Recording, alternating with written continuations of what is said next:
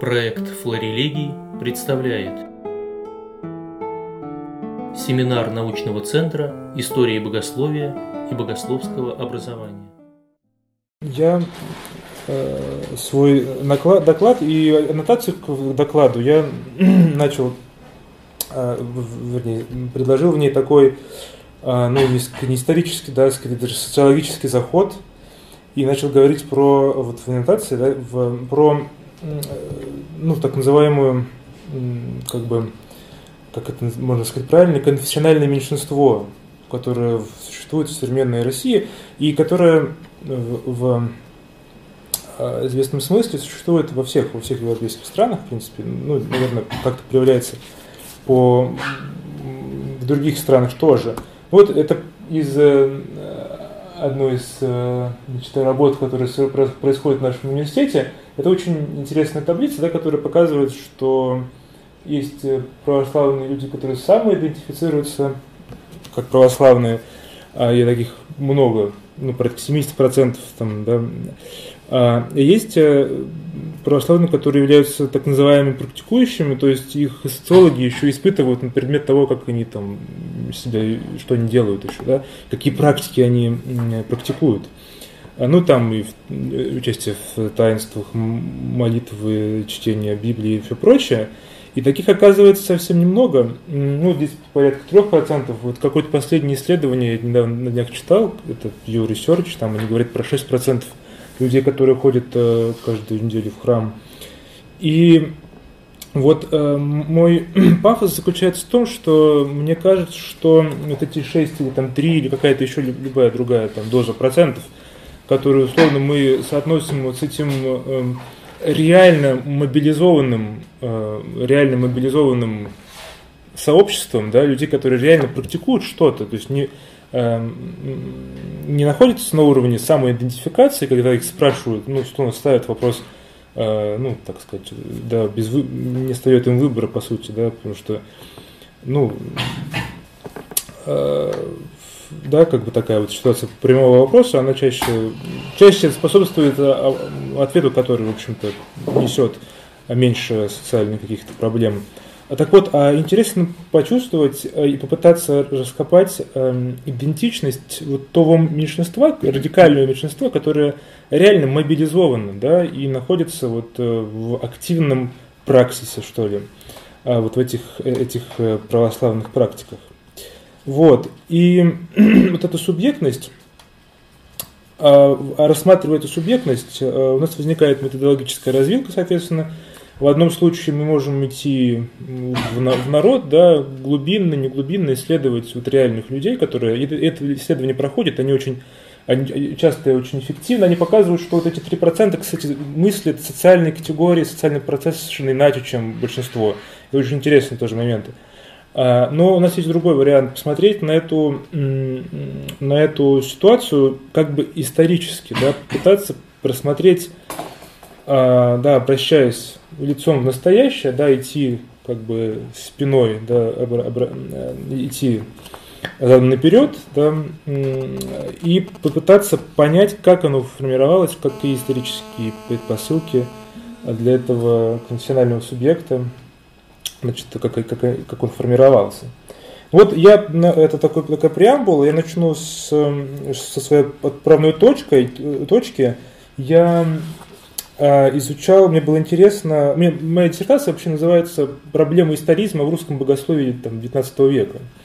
А, ну, проблема историзма, ладно, там, да, а это как, знаете, предмет и объект, да, грубо говоря, там, проблема историзма это предмет, да, русское богословие это объект, э, ну, то есть предмет в объекте. И для меня было, конечно, важно понять, ну, прежде чем заниматься предметом, надо было как-то нащупать эти рамки этого объекта, собственно, что я исследую в таком глобальном смысле, что такое русское, русское богословие в 19 веке.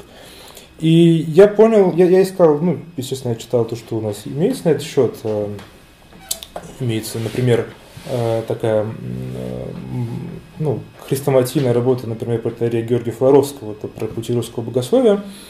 И я пытался найти там эту, это, это, это понятие, да, как-то почувствовать, что это такое в XIX веке, но я там этого не нашел, потому что отец Георгий совершенно ставил другую цель перед собой. Он ставил перед собой цель запечатлеть вот то состояние интеллектуального, а, то, то понятие богословия, которое было в его время, да, и попытаться сравнить с ним, да, сопоставить с ним все, что было раньше. Да, и его история это такая критика, да, он постоянно там, критикует и в конце концов приводит к некоторому положительному там, э, результату и так далее. Да? Для меня было интереснее, конечно, понять э, больше с историко-терминологической, понять, что, собственно, понималось людьми тогда под богословием, как они это, эту категорию использовали. И я делал набросок, буквально э, такой вот скетч этого, этого исследования. Оно может быть продолжено, конечно, и более глубоко, но вот в рамках данного исследования мне, я, как, как мне предполагалось, оказалось, его было достаточно. Я посмотрел, как используется, как структурируется, систематизируется понятие богословия, богословия в тех э, текстах, ключевых таких текстах, которые, ну, которые мне удалось выявить, и а, между которыми я провожу определенную линию, да, показывая некоторую, некоторую историческую траекторию. Вот. А, я, я взял три, три системы, да, три, три курса а, людей, которые жили в разные, в разные эпохи Российской империи, э, истории Российской империи. Архиепископ Феофана Прокоповича, вот, Филарета Дроздова, Иннокентия Борисова – каждый из них э, по-своему интерпретировал это понятие, каждый из них э, как бы предлагал какую-то систематизацию того, что он понимал под богословием. Я покажу сейчас э, некоторые такие схемки, я их, они рабочие, хотя они, а вот я забыл сюда поместить статьи, на которые, свои статьи, на которые можно ссылаться, но это можно потом сделать, если что, кому-то будет интересно потому что это из статей. Я не буду подробно на этих схемах останавливаться. Вот. Я только скажу, что происходит определенная динамика, да, мы можем наблюдать определенную динамику. У архиепископа Феофана богословие – это некая э, ментальная практика, которая структурируется тематически. И каждая тема, ну, каждое вот это вот окошко, да, э, которое происходит, да, оно, она является это повод для некоторого большого или не очень большого нарратива. Это э, курс. Иными словами, да, у нас есть э, курс семинарии, он заключается в 6 классов, и 7 6 класс последний – это курс богословия. И там э, лектор рассказывает, что богословие – это вот это, вот это, вот это. Да? Ну и дальше вот он рассказывает, что такое богословие. То есть вот у нас есть этот курс семинарский, его венчает как бы богословие. А следующий а текст. Это начало 19 века уже, это 10-е годы 19 века. Да, естественно, э, архиепископ Феофан, но это 10-е годы 18 века. Мы видим совсем другое понимание, э, несколько другое понимание э, богословия. Мы также видим, что оно представляет собой такую вот бинарную систему, да, систему дихотомий, последовательно ответвляющихся от общего древа. В этом плане они, они похожи. Однако у святителя Филарета э, богословие – это скорее комплекс практик. Эм, и каждый элемент таблицы э, – это такая категория, которая в свою очередь э, предполагает дополнительную проработку и структурирование. Вот, эм, и, значит, и для того, чтобы... Да, надо сказать, что это практически никак не, не соотносится с реальными предметами, которые преподаются там в духовных академиях, которые, которые вот в этот момент как раз Филарет возглавляет.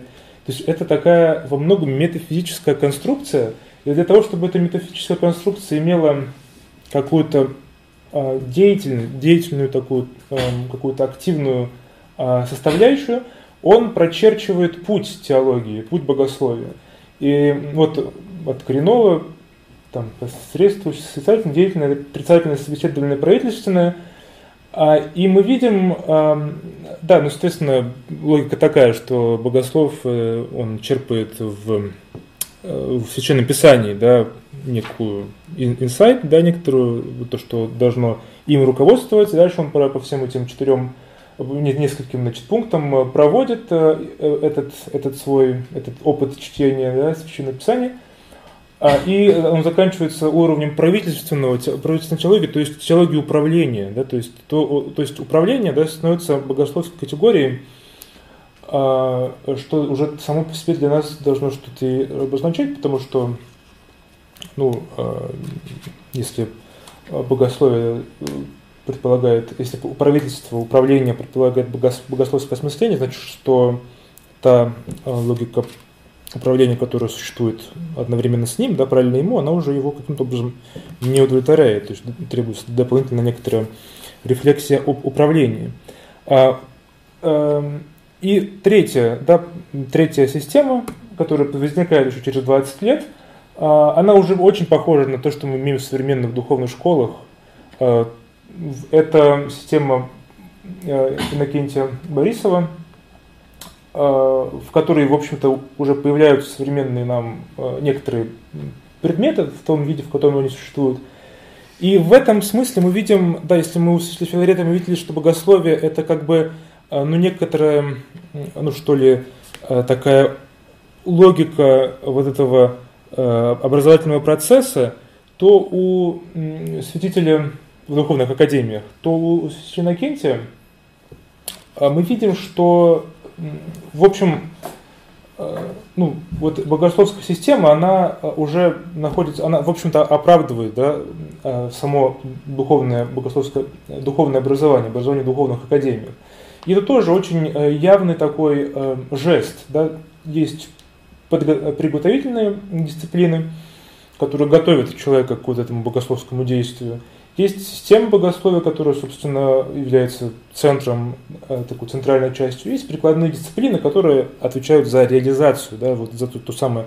И там в том числе есть а, пасторское богословие, педагогика, обличительное богословие. Ну, есть еще каноническое право, да, которое вынесено в систему богословия. Но мы видим тоже, тоже примерно похожую логику, что, э, что вот этот уровень, что богословие, оно проходит все уровни и кончается уровнем ну, управления, как реализации, что ли, на, на практике а, вот, собственно, себя, богословия.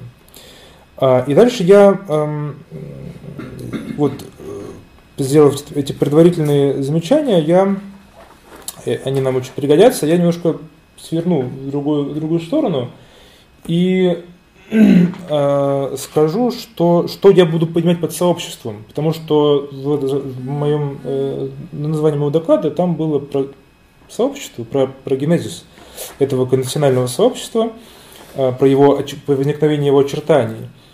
И здесь я буду основываться на э, таком, в общем, довольно э, маргинальном не только для истории, но и для социологии э, концепте э, Жанна Лакана – который немножко переработаю, я объясню, что я буду иметь в виду. Вот он считает, что а, человек воспринимает реальность на трех уровнях. На уровне реальном, где-то сейчас, может быть, чтобы точнее, я, а, я его это прочитаю. Реальным, да, это регистр чисто физического опыта до языкового и до социального. А, то есть э, наших, э, нашего реального, реальной жизни нашей в, э, еще до того, как мы становимся членами общества. Не в хронологическом плане, да, а вот в таком концептуальном. Символически это преимущественное место социальных отношений, пространство писанных и неписанных правил, статусов, место отправления властных процедур.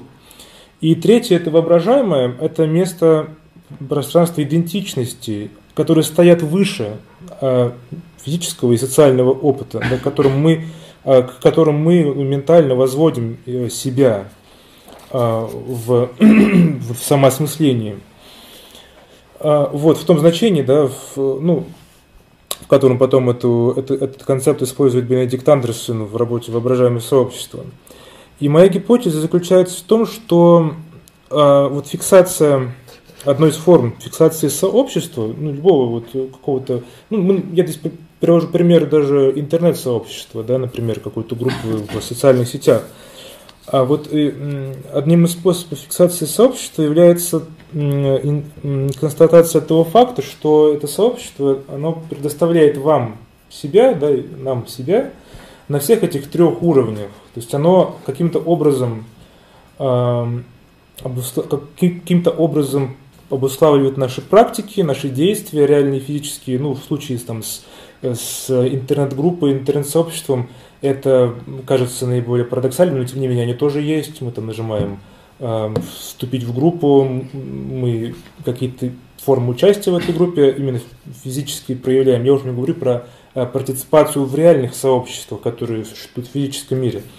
А, а, вот, э, значит, э, естественно, речь идет о внутренней структурированности этого сообщества, то есть об символической сфере, да, а, этого его существования. У него есть какая-то иерархия, есть некоторое ну, внутреннее устройство, и, конечно, у него есть некоторая воображаемая составляющая, это его идентичность и то, что отличает его от других сообществ, то, что обуславливает его такую эксклюзивность, что ли, да, его уникальность в, в этом мире. Вот, и что получается, когда мы смотрим на эти системы богословские, эм, которые постепенно трансформируясь, э, трансформируют за собой и саму, саму категорию богословия, да, делают ее все более широкой, более глобальной, э, и начиная от просто некой, некого нарратива, некоторого рассказа о Боге, вплоть до конгломерата дисциплин, который очень сложен по своей структуре, а мы видим, что в конечном итоге эм, теология становится э, вот некоторым узлом, в котором перекликаются, перемежаются между собой, да, перевя... как сказать, сплетаются да, в, внутри себя, внутри ее, а нарративы о как раз это практике причастности, о внутреннем устройстве и об идентичности. Ну, ярче всего это видно, например, на вот этом, в этом дальше даже, а, вот, да, вот в этом углу, да, в, где есть литургика, экклезиастика, каноническое право, да, есть э, литургика как э, нарратив, как некая дисциплина, которая осмысляет э, вот тот самый низовой э, уровень э, практик причастности к, конфи- к сообществу, да, который мы будем дальше называть конфессиональным сообществом. Э, есть каноническое право, которое является богословским осмыслением этого символического уровня. И есть экклезиастика, ну, экклезиастика это слово церковь, да, собственно, происходит. Это ее сейчас, ну, сейчас так не употребляется, да, но в других там параллельных существующих системах это даже более ярко выражено. А, возникает понятие об экклезиологии, да, возникает дискурс, нарратив -то вот о, о церкви как таковой – о том, чем церковь, как, как она, так сказать, пространственно и концептуально ограждена вот в мире внешнего. Таким образом, конституируется и вот этот уровень и воображаемого, да, уровень, э, ну, воображаемого не в таком плохом смысле, да, в смысле э, находящегося вне рамок нашего, выше нашего социального опыта. Вот. И, конечно, многие из этих э, окошек да, можно свести к этим, к этим трем э, уровням. Также, э, да, тот же пасторское богословие, педагогика, там обучительное богословие, конечно, все скорее к вот, пасторское богословие, педагогика каноническое, ну, к уровню там символическому, обличительное богословие к, скорее к уровню идентичности, потому что обличительное богословие выстраивает как раз дистанцию да, между конф... разными конфессиями, собственно. Но э, что, что, мне кажется, тоже здесь очень важно заметить, что э, таким образом мы видим, что э, вот э, теология да, в своей структуре является ну, какой-то некий, дает нам возможность пощупать какие-то, ощутить какие-то следы какое-то вот, знаете, изменение социальной консистенции, да, что вот, э, что вот есть, эм, что возникает некоторое э, сообщество, да, которое вот э, нуждается в осмыслении собственных практик, собственной структуры, да, и собственной идентичности. И есть парадигмальная фигура, да, такой э, парадигмальной фигуры, который, в которой, как мне кажется, это конфессиональное сообщество очень хорошо э, проявляется. Это крестный ход. Собственно, вот э, крестный ход, э, и он не зря, не случайно на этой на, на заставке, там у нас был на афише тоже, э, крестный ход это такой исторический феномен, который в современном смысле, в современном своей модели возникает в, где-то в 50-е годы 19 века. Он возникает одновременно практически в Германии, Франции, в России и в других странах Европы. А, ну, то есть традиционно крестный ход, это в крестный ход, например, там, на Пасху, вокруг церкви, да. А, я говорю не об этом крестном ходе. Я говорю о крестном ходе как о своего рода такой манифестации – а, которая, э, э, которая должна мобилизовать верующих, хотя раньше, хотя ранее она церковной иерархии рассматривалась как э, едва ли допустимое, едва ли одобряемое явление. Ну, там, понятно, там могли быть какие-то пьянства, бесчиние всякие, да, и церковная иерархия вот до 50-х годов смотрела очень негативно на эти явления социальные. Вот. А, вот в этот момент начинает друг одобрять, благословлять, всячески, и, всячески инициировать э, проведение крестных ходов. И что? Да. Вот. Э, и в этом смысле как раз это очень совпадает по времени, потому что последняя система богословская, она как раз э, конец 30-х годов. Да, и спустя небольшое время этот феномен получил такое вот широкое распространение. И крестный ход это, как и любая манифестация, а, а именно он воспринимается нами как манифестация, вот в современном смысле, да, если крестный ход брать, это, это всегда обращение э, некого меньшинства к большинству. То есть, если большинство, э, то есть, если этого самосознания меньшинства нету, тогда оно это, это как бы смысла э, это не имеет, это не, не будет носить, так сказать, это, это символический смысл.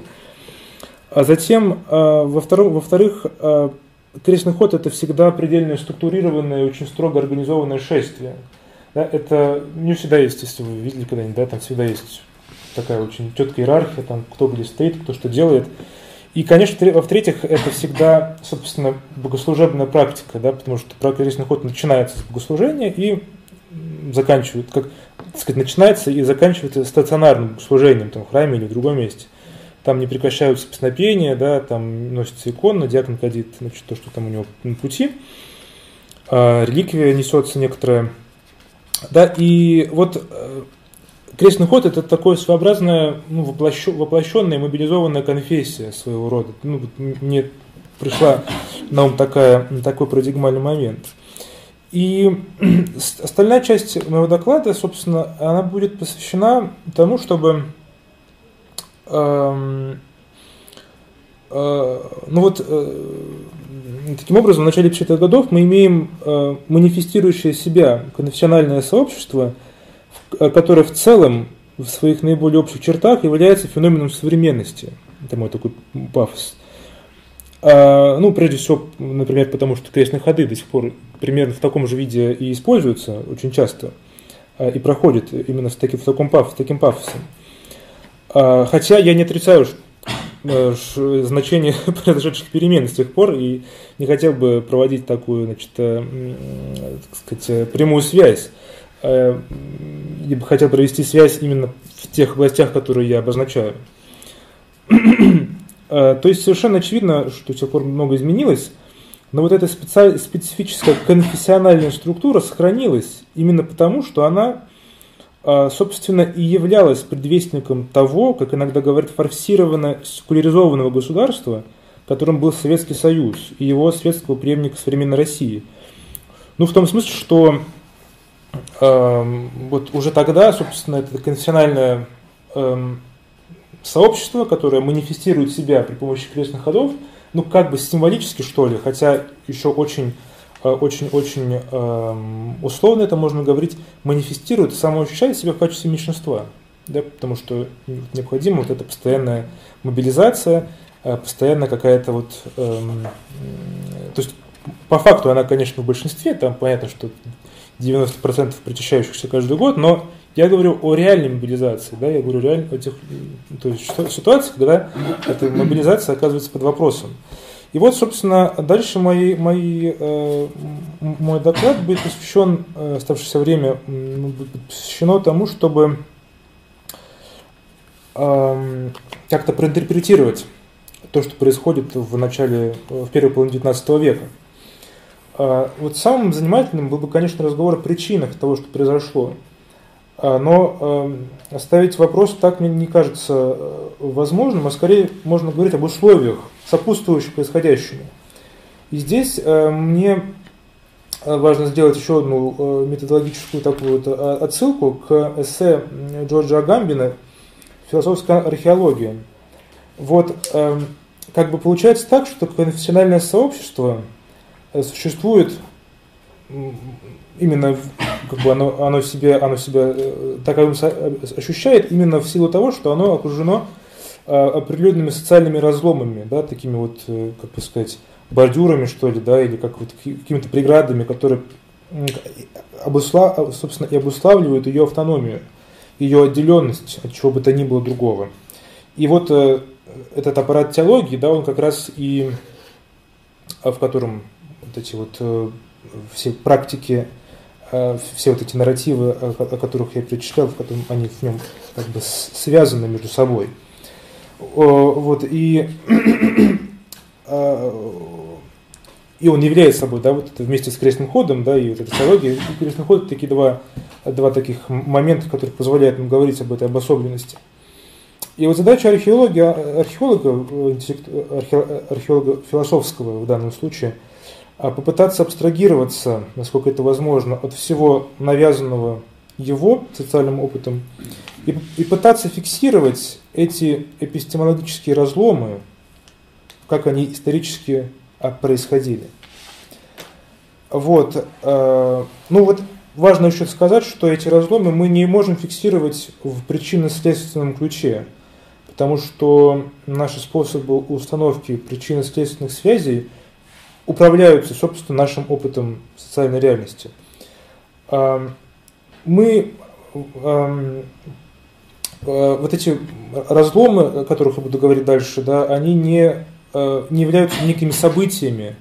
Э, то есть это не, не какой-то вот, сказать, переход от одного, от одного состояния как бы сказать, мировоззрения к другому, не, не, не, не обусловлен событием, Просто потому, что мы не можем его сфиксировать как событие. Мы можем сфиксировать только, а, вот как вот в случае с э, различными разговорами о теологии. Да, мы просто можем сравнить два текста да, и увидеть, что они по-другому, по-разному немножко мыслят э, теологию и стоящую за ней социальную реальность. И самое главное, как мне кажется, это то, что эти разломы, разрывы не являются данностью прошлого. А напротив, именно тот факт э, напротив, тот факт, что если мы их распознаем, вот эти вот э, травмы своеобразные, найдем их в этом историческом архиве, мы как раз и сделаем их э, фактами прошлого, потому что до сих пор они как бы находятся в нашем реальном опыте, в нашем опыте непережитого нами, что ли. Ну, здесь Агамбин опирается на такое своеобразное тоже фрейдистское э, э, такое э, психоаналитическое прочтение истории, да, о котором, конечно, можно было бы сказать подробнее, но я, я надеюсь, что из повествования станет, станет понятно. И вот я попытаюсь дальше показать эти разломы, как-то нащупать способ говорить о них, а, продолжает двигаться в том самом вот этом трехчастном э, лакановском, э, в этой лакановской структуре. Э, ну, и начну, пожалуй, с самого, с, вот то, что, то, что с чего начиналось, это реальная, да, область реальных э, повседневных практик. И здесь я начну с самого, наверное, банального и самого очевидного, того, что происходит вот в э, синодальной истории, в истории синодального периода, это то, что, э, то, что хорошо изучено, э, замечательно, э, и об этом много литературы есть, о том, что в XVIII веке возникает, собственно, в XVIII веке богослужение а, перестает являться, что ли, единственной а, практикой производства славы, если можно так сказать. То, что еще называется у того же Агамбина аккламацией. Ну, то есть, иными словами, возникают другие практики общественных мероприятий просто, да, это все очень просто, да, которые мы знаем, например, в, под э, названием ассамблеи Петровских, например, да, это будет, в общем, достаточно простая вещь. А затем это театр, это бальная культура, это придворная культура, да, всевозможные прочие общественные мероприятия, которые, которые оспаривают центральность богослужения как, э, как бы сплачивающий все пространство империи э, такой практики. Да, вот это, в общем, простой тезис, да, но мы, как правило, его рассматриваем а, через историю, скажем, государства, да, и поэтому для нас, он, для нас этот факт он не так важен. Когда мы смотрим изнутри как бы, этого конфессионального сообщества, да, мы понимаем, что это колоссальное испытание, да, колоссальное Эм, травма такая, которая, в общем-то, э, которая оспаривает привычный способ э, осмысления действительности.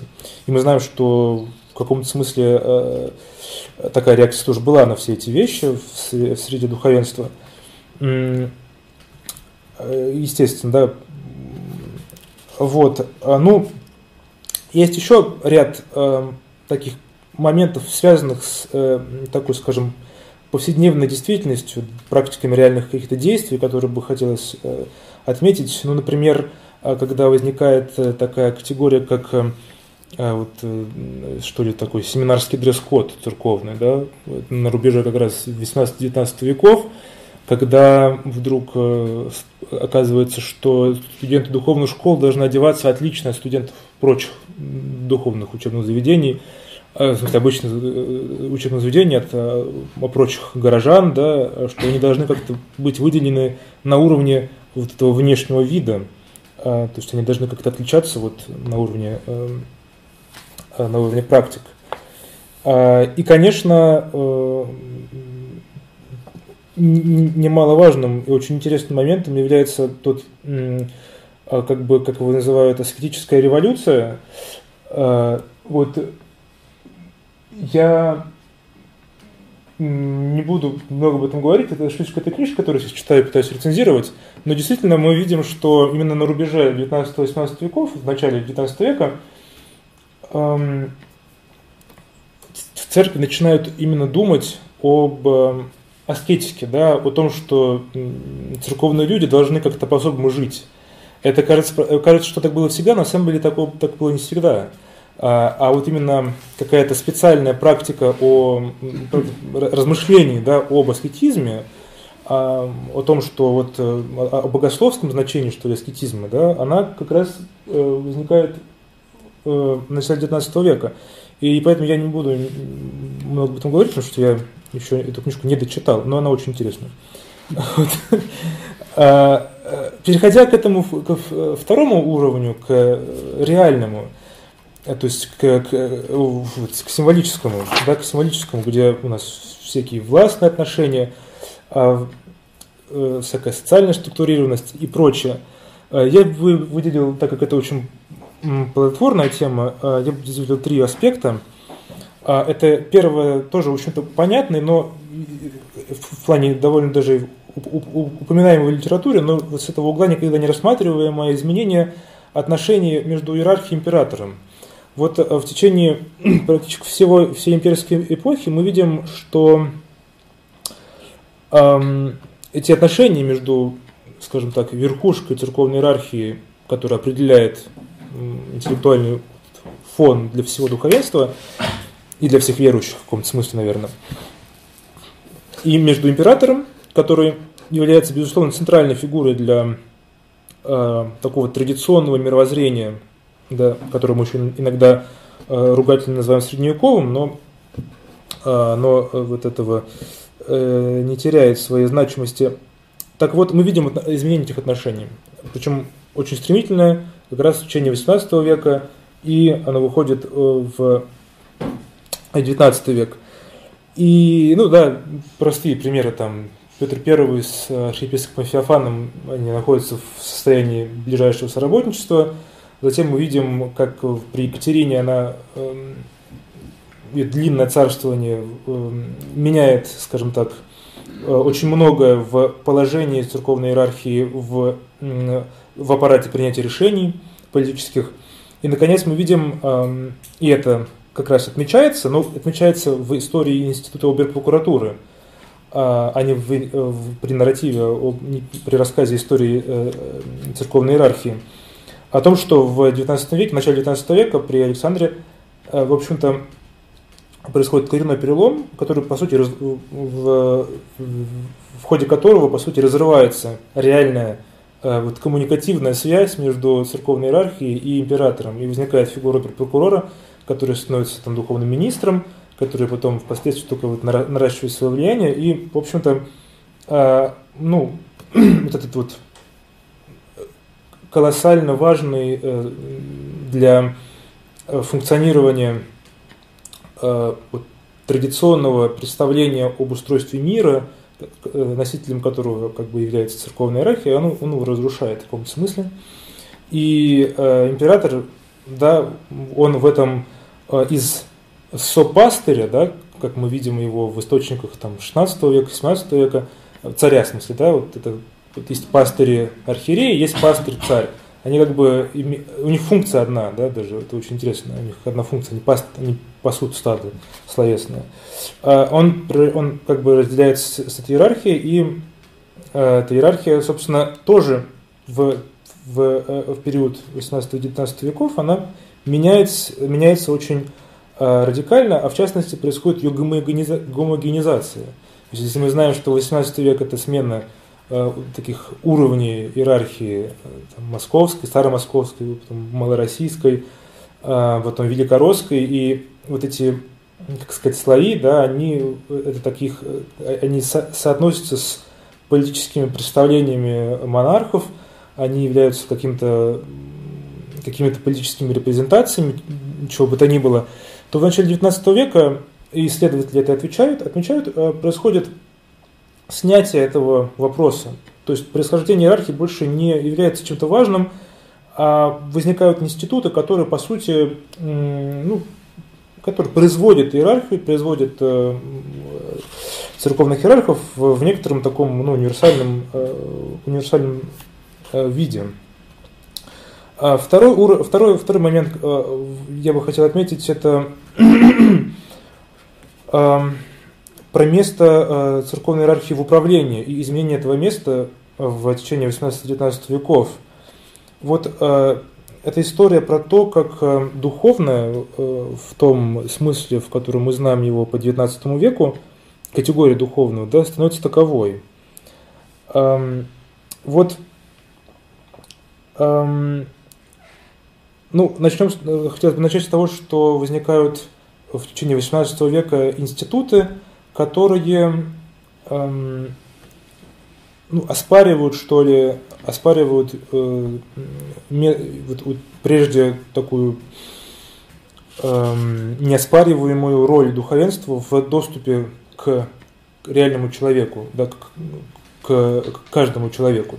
К, э, то, что вот Фуко называл, э, собственно, Э, государственное пасторство. Да? Вот современное государство, оно э, как бы относится к каждому из нас каким-то образом через там, налоговое обложение или через медицину или что угодно. Да? Мы полностью с, окружены со всех сторон государством.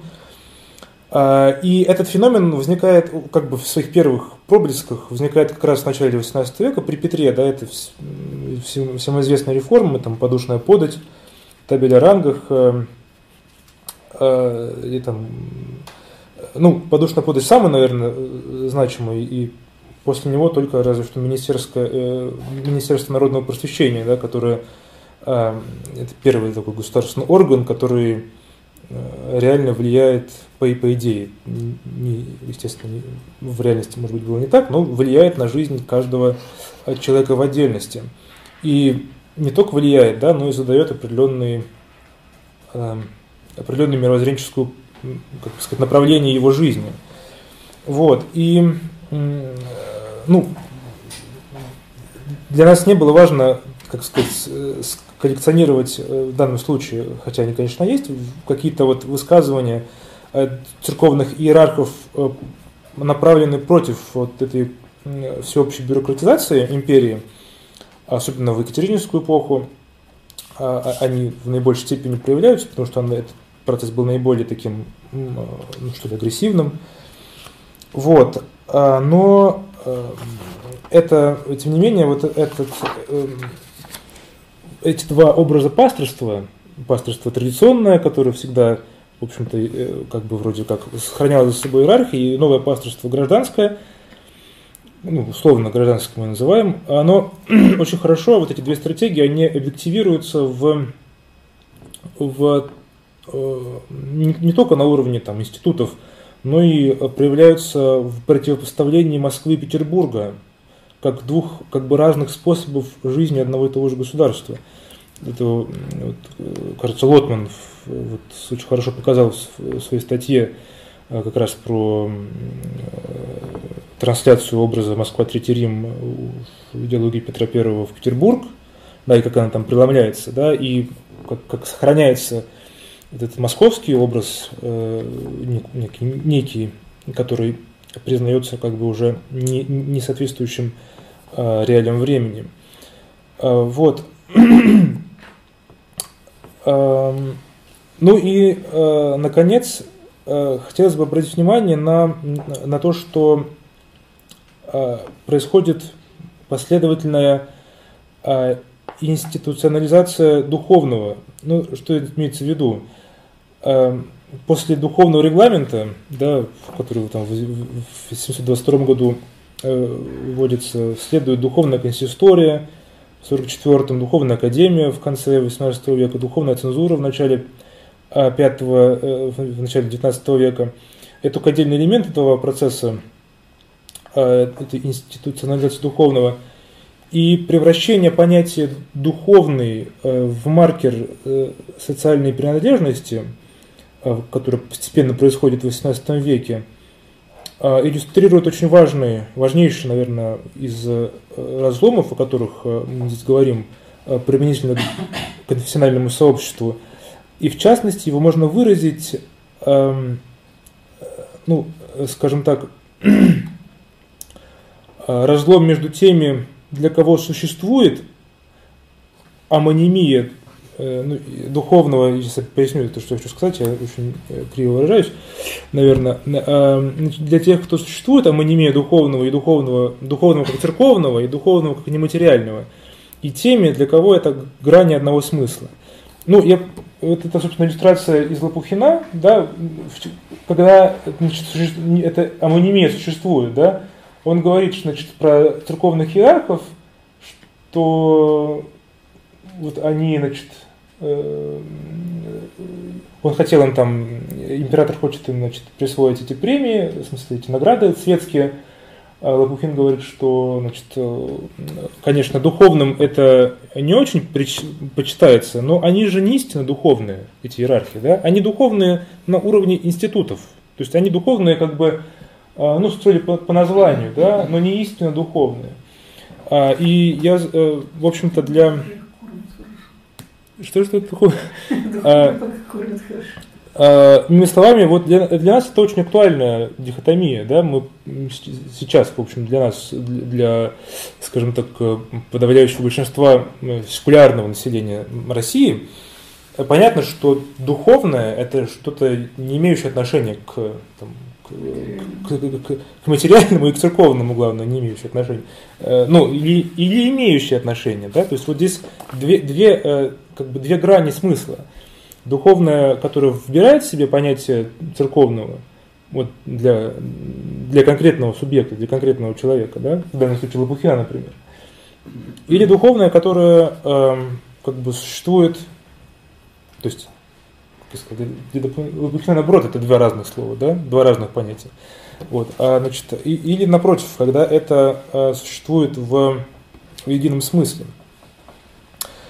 А, вот. И третий момент этого э, символического уровня – это, собственно, отношение иерархии и э, интеллектуалов.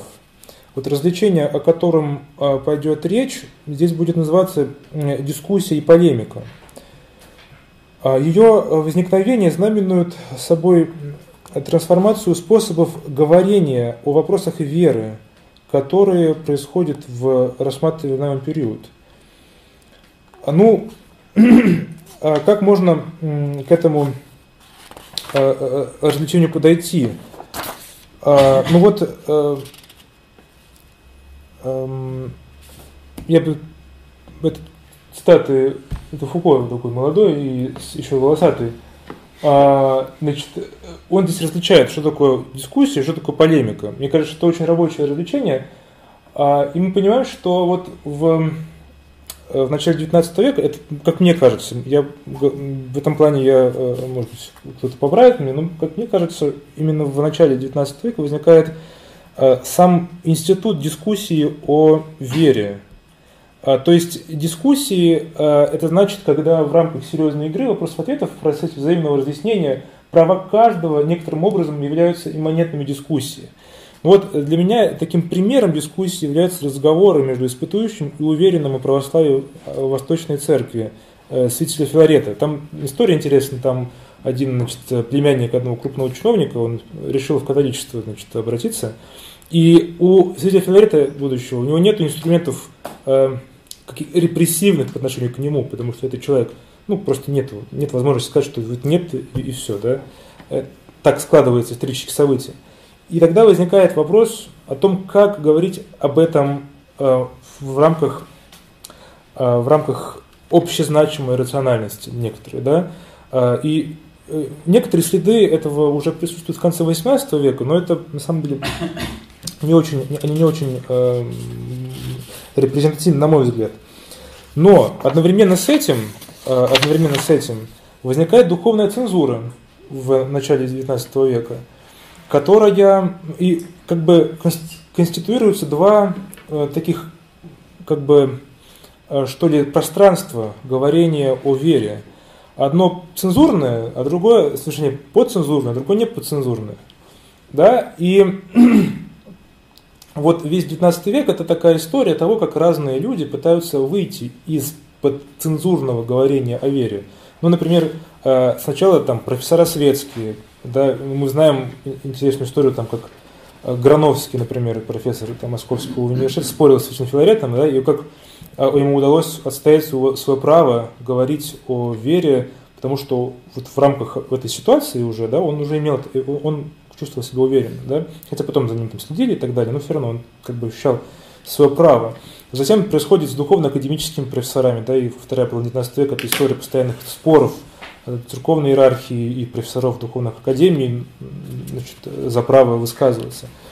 И потом, ну и так далее. То есть, вот. И, значит, э, что я хотел сказать про третье, кратко про воображаемый уровень. Э, вот в начале 19 века, в общем-то, это момент, от которого началось мое все исследование, потому что для меня был главный вопрос, э, который меня больше всего интересовал, это почему и каким образом получилось так, что в России 19 века возникает э, такой жанр, как история церкви. Вот возникает и, в общем, очень спонтанно, очень резко, как кажется.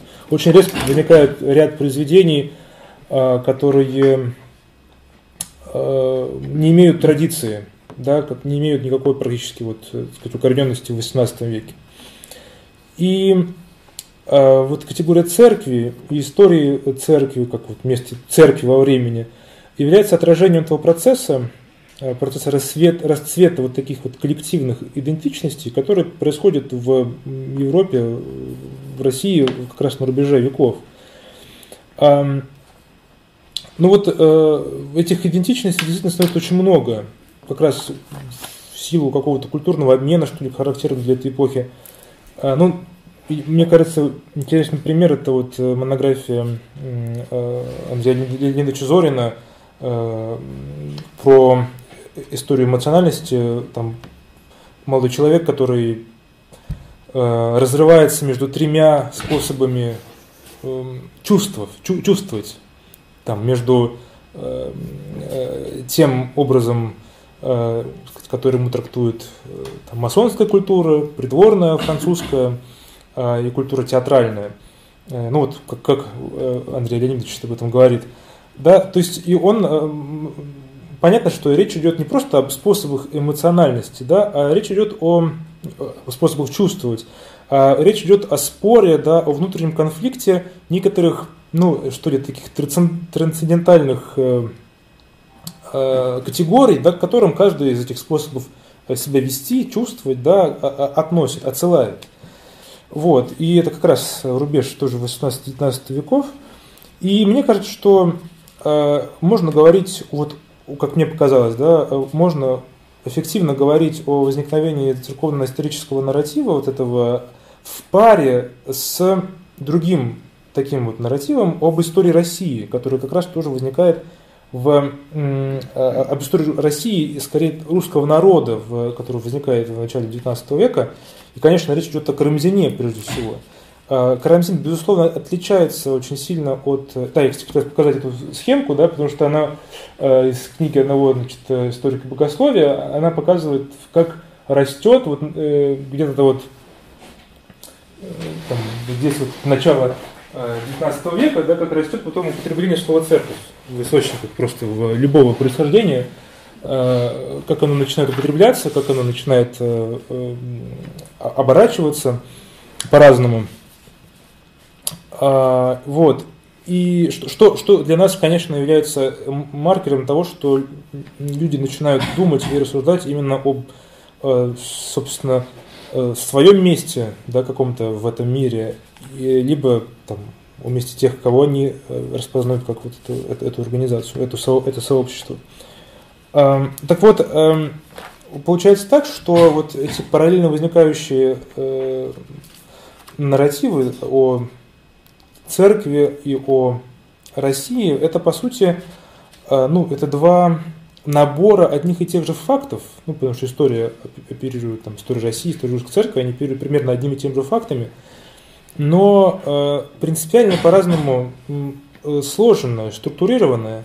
И именно тот факт, что это э, необходимо, это различное структурирование этих фактов, и, в общем, является для нас этим ключом к тому, что э, возникает некое сообщество, да, которое э, ну, нуждается в какой-то саморепрезентации, э, в том числе вот построении такой глобальной какой-то вот идентичности в,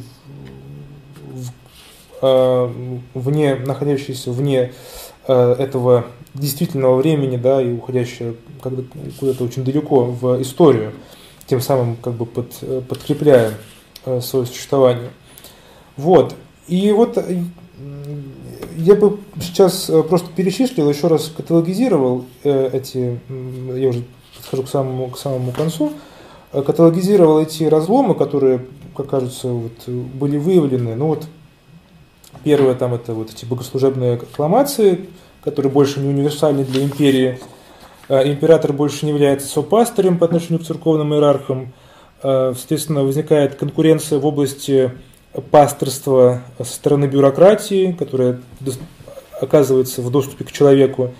Значит, происходит разрыв между Э, корпоративным и внекорпоративным способом распространения знаний, то есть цензурным и внецензурным, да, в котором э, действуют правила дискуссии, и, и, и тем э, пространством, в котором действуют правила э, сказать, полемики, да, что ли, ну, или просто некоторого, э, так сказать, с, э, снесенного сверху знания.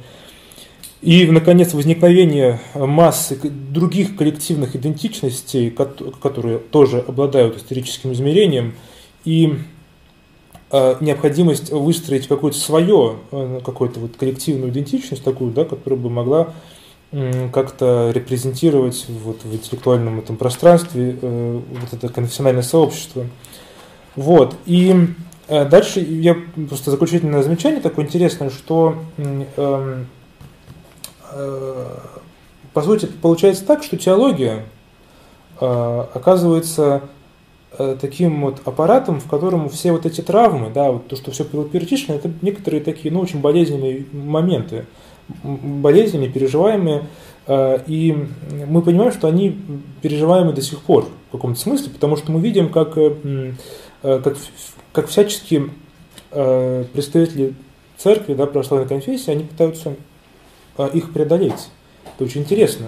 Ну, например, там, поминая президента за богослужением. Да, это, это, между прочим, это встречается.